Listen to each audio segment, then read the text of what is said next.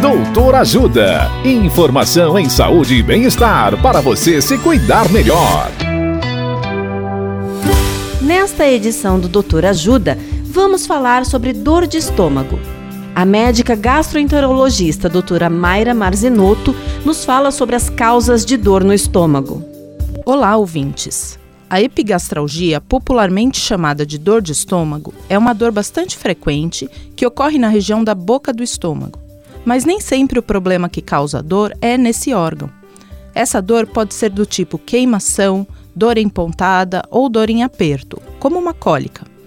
As principais causas de epigastralgia são gastrite, úlcera, infecção pelo Helicobacter pylori, pedras na vesícula, pancreatite aguda intolerâncias alimentares ou câncer de estômago e infarto agudo do miocárdio. Devemos nos preocupar com a dor de estômago e procurar ajuda médica de urgência quando a dor é contínua e não melhora com analgésicos, ou se houver presença de vômitos ou sangramento digestivo.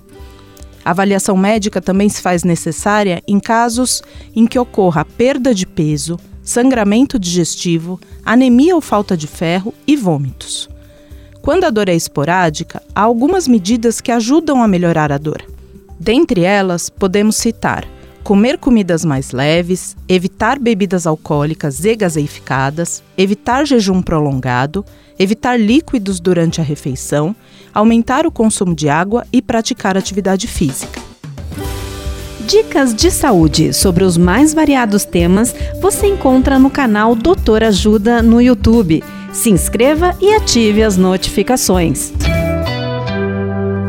Assista agora mesmo os conteúdos do Doutor Ajuda nas nossas redes ou baixe o aplicativo Doutor Ajuda, que tem todos esses conteúdos e muito mais. Doutor Ajuda, informações em saúde e bem-estar confiáveis para você se cuidar melhor.